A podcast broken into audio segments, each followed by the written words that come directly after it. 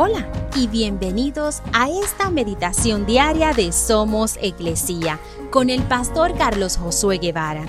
Mi nombre es Magali Méndez y queremos darte las gracias por permitirnos traer esta palabra de bendición a tu vida el día de hoy.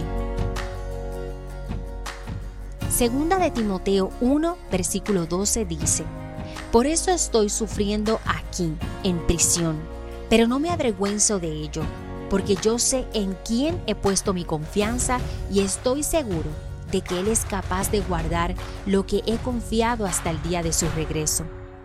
Nunca olvidaré la primera vez que fui a explorar una cueva.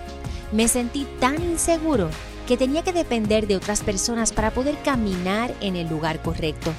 En un momento no podía ver nada, pero el guía del grupo, que ya había atravesado la cueva, me dijo exactamente por dónde caminar y qué hacer. Creí lo que dijo por la relación que teníamos.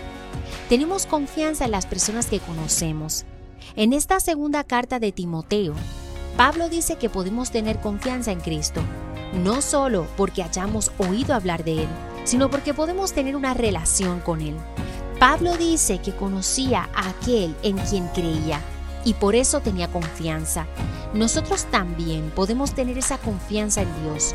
Cuando cultivamos una relación con Dios, descubrimos quién es Él y mientras más le conocemos, más podemos confiar.